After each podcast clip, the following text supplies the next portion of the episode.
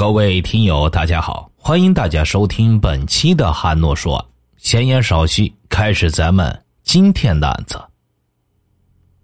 一九七五年四月十一日清晨，刑警大队技术科长张明义在刑警大队值班室的床上醒来后，没有立即起床，而是从搭在床边的衣服袋里摸出一支飞马牌香烟，点着以后，贪婪的吸了一大口。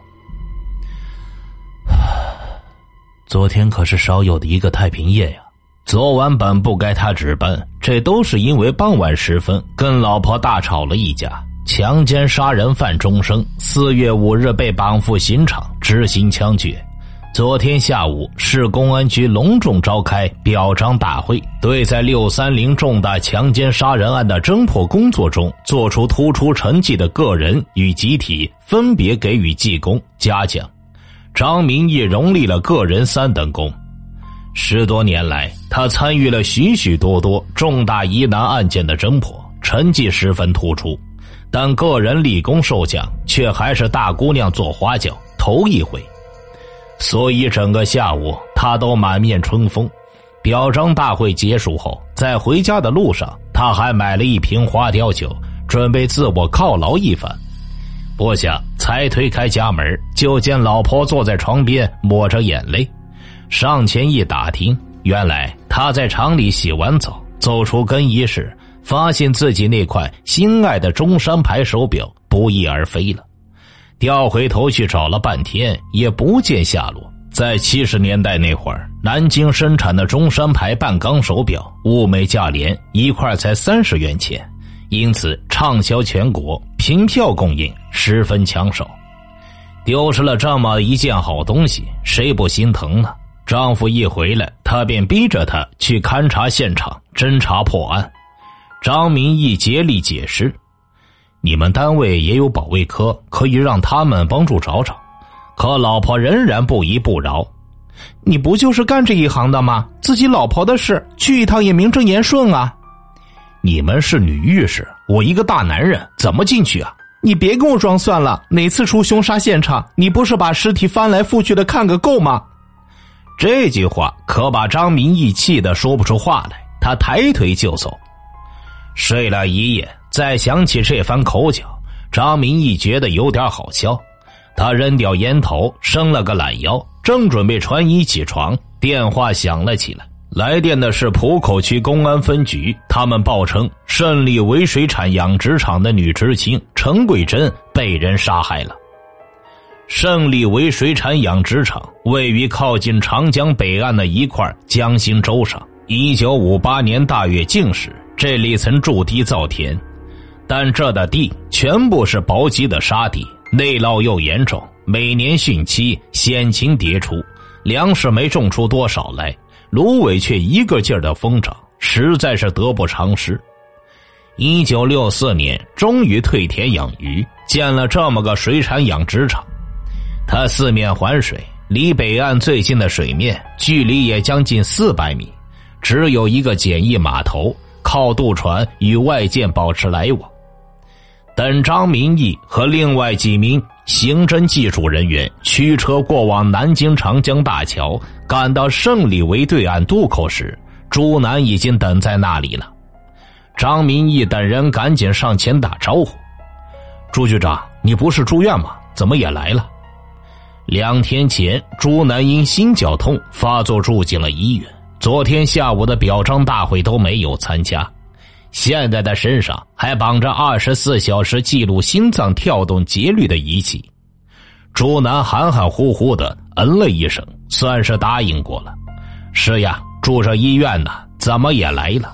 他自己也有点答不出来，但他心里明白，从一九七三年六幺二碎尸案到前不久刚了结了六三零终生强奸杀人案。自己对杀人案件的侦破产生了一种职业性的痴迷，只要一有这样的案件发生，自己就抑制不住有种亲临现场想去看一看的念头。正说着，水产养殖场厂长胡来顺开着渡船来接他们。这是个四十多岁的男人，大概是厂里出了这么大件事情，心里有点紧张，满头大汗，一边喘着粗气，一边向他们介绍情况。很快的，渡船到了养殖场的那个简易码头。朱南望着在现场附近看热闹的人群，对胡厂长说道：“麻烦你先把现场围观的人都劝走，再把最早发现死者被害的人找过来。”随后又转身对张明义他们说：“你们在现场拉一道线，把人群和现场隔离开来。”朱南在养殖场场部坐下不一会儿，胡厂长就将一名二十多岁的年轻姑娘领到了他的跟前，介绍说道。啊，这个是我们养殖场前卫队保管员王月芬，他也是南京市里边来的知青。今天早晨，他是第一个发现陈桂珍被害的。王月芬的身材高挑而消瘦，长长的头发未梳辫子，不经意的披在肩上，还微微有些潮湿，并发出淡淡的香皂气味，像是刚刚洗过。一套干净的工作服，皱褶清晰，也像是刚才换上身的。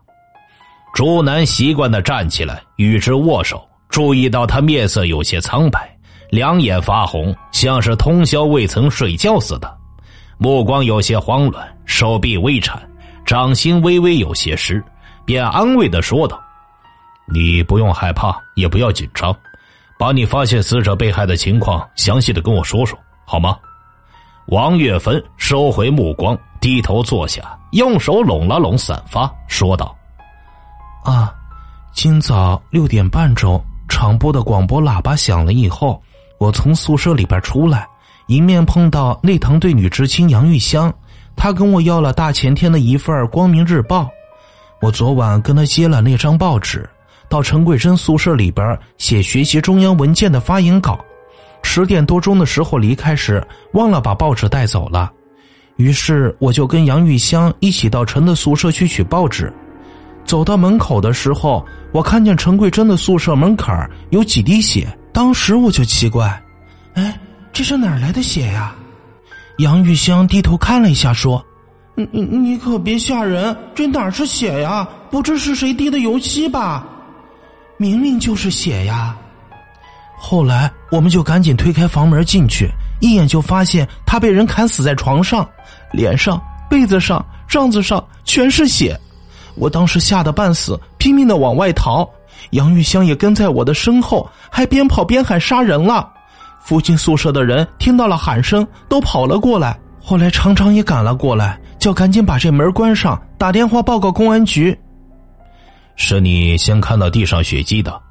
朱南听完王月芬的陈述，稍微思索一会儿，语气平和的问道：“是的，你一进门就发现陈桂珍被人砍死在床上。”啊，王月芬肯定的点了点头。那行，谢谢了，我们可能还会找你的。说罢，朱南出了厂部，大步朝现场走去。胜利围水产养殖场厂部南侧有一排坐北朝南的平瓦房，共有八个房间。从东往西数，第一间住着厂长胡来顺，第二间即为陈桂珍被害现场，第三间是由王月芬当保管员的前围队仓库，第四五六七八间均为女知青宿舍。朱南首先让训犬员高松携犬随他一起进入陈桂珍被害的现场。他走进死者床前，见陈桂珍头北脚南，仰卧在床上，被子人盖在身上，两手搭在胸前，头、面、颈、肩及两手背有严重创伤，地面有碎骨片、脑浆组织和扇状血迹。他指着死者睡床东北角的地面，对高松说道。那里是凶手杀人时站立的地方，你引导警犬仔细辨别一下嗅源。警犬在高松指示下嗅认了嗅源后，立即兴奋起来。高松摸了摸警犬的头部，在其后背脊上轻拍了一下，放开牵引绳，轻喝一声：“阿克，追！”阿克飞速窜出门外，右拐，一路追至养殖场的木工房，在门前转了几圈。低着头来到九号鱼塘边狂吠一通，又自动转回，直扑集体宿舍边上的一间女厕所。紧随其后的高松立刻厉声将他喝住，心想让你找凶手，怎么找到女厕所去了？他将阿克带回现场，命其重新绣实绣圆，然后俯身将脸靠在他头部蹭了几下，低声说道：“阿克，再来一遍。”说罢，又轻拍他的背脊一下，“去吧。”阿克出门后，依旧右拐，再次经过木工房，追至九号鱼塘边，然后转回，在女厕所边上站住，有些犹豫的朝身后的高松吠了几声。高松打出一个放弃的手势，阿克纵身越过女厕所，继续向南追是女知青同养殖场职工家属平时淘米、洗菜、洗衣服的一块长跳板上，兴奋的吠了几声，自动返回。追至第六间女宿舍门前，又兴奋的吠叫起来。高松让阿克停止追踪，领着他来到朱南跟前，有些歉意的说道：“局长，这家伙今天状态不佳呀。”朱南笑了笑，调侃道：“是吗？我看他是过于兴奋，要不怎么净往女厕所、女宿舍跑呢？”说罢，他左顾右盼的沿着阿克的追踪路线，细细的来回走了一遍。之后，他回到现场，命张明义率领照相、痕迹、法医等刑侦技术人员依次进入现场勘查，自己则找来胡厂长，让他领着自己仔细查看了现场周围环境，并听他详细介绍厂里的情况。将近中午时，现场勘查告一段落，张明义找来朱南汇报，见他独自斜靠在一根树干上。右手紧捂着左胸部，面色灰暗，额上冷汗涔涔。朱局长，你没事了，不要嚷。朱南艰难的笑了一下。那您用这个救心丹了吗？朱南点了点头，摊开掌心，一只小药瓶横躺在上边。说说情况吧。哦，是这样的，被害者的头、面、颈、肩。和两手有严重的创伤，三十二处，现场未检获凶器，那能推断是什么凶器吗？砍状最长为九点五厘米，创角有钝有锐，创向整齐，创壁呈坡状，创口呈菱形，创枪口宽底窄，骨质上有崩折性骨折，下颚有砍划性真皮剥落。哼，怎么，你准备给我开法医知识讲座呀？说简单一些。哦。我们推断这种砍创为油柄便于把握，挥动自如，刃口在十厘米左右的单面木工斧所致。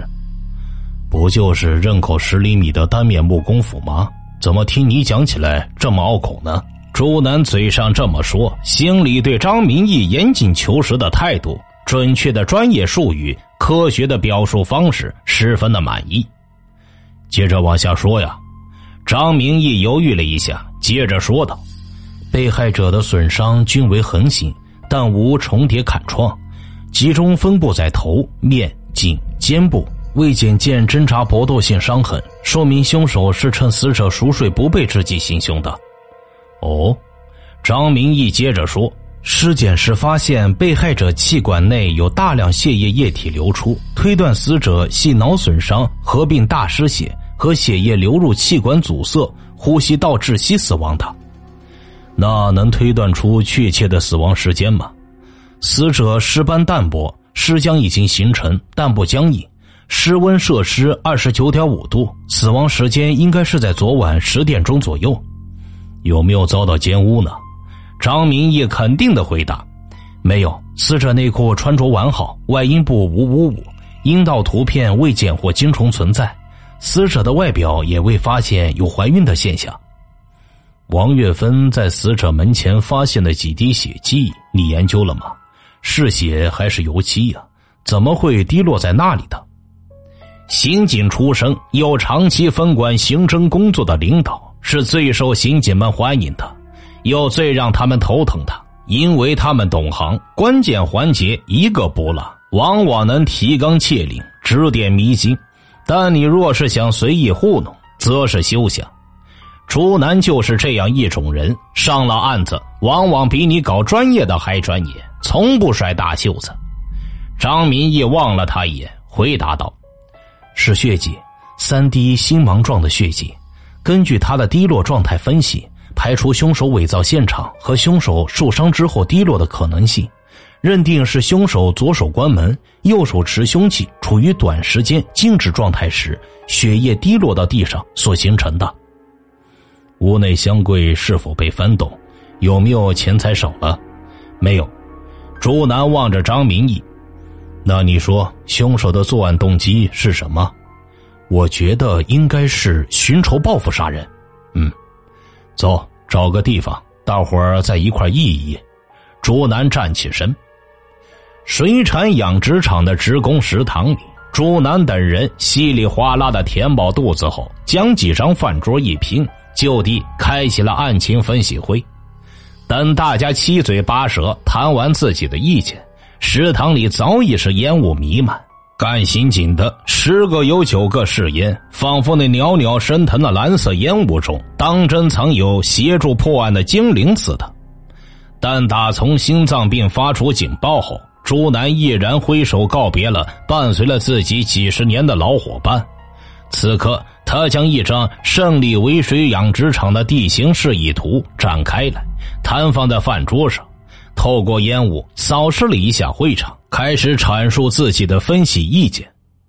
胜利围水产养殖场建在一块江心洲上，它四面环水，只有码头没有桥，一到晚上渡船停板，便跟外界完全隔离了。在这样的环境里，三更半夜发生凶杀案。流窜作案的可能性不大。另外，据了解，死者陈桂珍生前与女知青葛翠华同住在一间宿舍。案发当天上午，哥出差去了无锡，晚上陈记被害了。这说明凶手对死者周围的情况比较熟悉，所以我们应该着眼于水产养殖场这一特定范围，在内部职工及来场家属中寻找杀人凶手。说到这里，朱楠下意识的用右手揉了揉左胸部，稍微喘了一口气。现场勘查表明，被害人是在熟睡状态下被砍死的，但却未遭到奸污，屋内钱物也未见有任何翻动。这说明凶手杀人的目的既不是企图强奸，也不是贪图钱财，而是寻仇报复。想想看，连砍三十二斧子。说明这凶手与被害人之间必定有十分尖锐的矛盾冲突，到了非置他于死地后快的地步。这是本案侦查工作的第二个着眼点。现场勘查发现，死者床上的蚊帐、枕头、被子上见有大量血迹，地面上有碎骨片及脑浆组织，可以肯定，凶手杀人时身上、头发上必定也见有相当多的血迹。那他逃离现场后，当天夜里或今天早晨必定要洗头或者换洗衣服，这是我们本案侦查工作的第三个着眼点。另外，根据法医检验确认，陈桂珍是被一把刀口为十厘米的单面木工斧砍杀的。我想，养殖场木工应该不会太多，这类斧子自然也不会很多。一把一把的登记检验，由物到人，发现线索。这也是我们本案侦破工作的第四个着眼点。见朱南说话很艰难的样子，没等会议结束，张明义就好说歹说，连拉带拽将朱南押上了渡船，送过江场，又扶他钻进了停在码头上的警车。局长，您放心回医院去吧。我认为这个案子难度不是很大，条件也比较好，您啊就静候佳音吧。两天以后，首轮排查起网后，张明义吃惊的发现，十三名嫌疑对象中名列榜首的，居然是养殖场厂长胡来顺。据了解，胡来顺今年四十九岁，老婆一直在苏北老家，他长期单身独居，就住在女宿舍那排平瓦房东边的第一间，与被害人陈桂珍宿舍仅一墙之隔。就在一年前，胡来顺曾利用招工当赤脚医生、推荐工农兵学员调换工种为条件，要挟并调戏陈桂珍，一连两次被陈桂珍当众扇过耳光，并告到浦口区革委会。结果呀，胡受到留党察看一年、撤销养殖场党支部书记职务的处分，并在区三级干部大会上被挂牌批斗。只因他在养鱼方面有专业特长，才保留了他厂长的职务。从此啊，他便跟陈桂珍结下了仇怨。两人进门出门，天天见面，经常相互谩骂。陈桂珍曾多次到市农业局要求调动，声称啊，若再蹲在这儿去，早晚不得好死。案发当天清晨五点多钟，有人发现他独自一人在九号鱼塘附近转悠。张明义连夜打电话，将这一重要线索向人在医院的朱楠做了汇报。电话那头，朱楠答复的非常干脆：“办案就是办案，天王老子都不认，管他是谁呢？只要涉嫌，就一追到底。你可以直接找胡来顺谈话。”了解并核实他案发当天整个活动的情况。放下电话，张明义走出养殖场，临时拨给四幺零专案组办公用的办公室，和刑警小周来到离得不远的厂长办公室。胡厂长，我们想了解一下你四月十日那天的活动。胡来顺像是知道张明义他们要来似的。他先给两位刑警同志倒了杯水，然后叹了一口气，说道：“嗨，你们大概也知道我跟陈桂珍之间的矛盾。要说我对小陈啊是有一些看法，但是矛盾再深，我也不至于杀人呐。你们想，这小陈就住在我隔壁，我要害他，可满弄到外边去啊？谁会在自己门前杀人呢？那就请你如实谈谈自己当晚的活动吧。”听到张明义那么一说，胡来顺有些尴尬，支支吾吾的说道：“这，这反正我没有杀人，我为什么要讲清自己头天晚上的活动呢？啊，又没什么见不得人的事儿，你自己讲清了，就此解脱嫌疑不好吗？我们还有许多工作指望着你配合呢，要不然干嘛第一个找你谈话？不就是因为你是厂长吗？”听到张明义这么说，胡来顺从衣兜里摸出烟来，他点着，猛吸了几口，三番五次抬起头来，想说点什么，但都有欲言又止，把一张脸憋得发紫。张明义将这些全部看在眼里，心想：如果火候不到，他也不会说，便不再催促，自顾自的靠在椅背上打起盹来。唉。那天晚上我根本就没在宿舍，我我我是在宋春之家过的夜。胡来顺终于开口了，他说出这句话以后如释重负，吁了一口气，接着往下说：“我我让她丈夫去六合买这鱼饲料，下午走的，当天晚上就回不了家，我我我这就我这就去他那儿睡了。”好了。由于这个案子呢篇幅比较长，咱们呢要分两个部分为大家播讲。听大案要案，观百态人生。微信公众号搜索并关注“说书人韩诺”，即可了解更多精彩故事。欢迎留言、转发、点赞，咱们下期再见。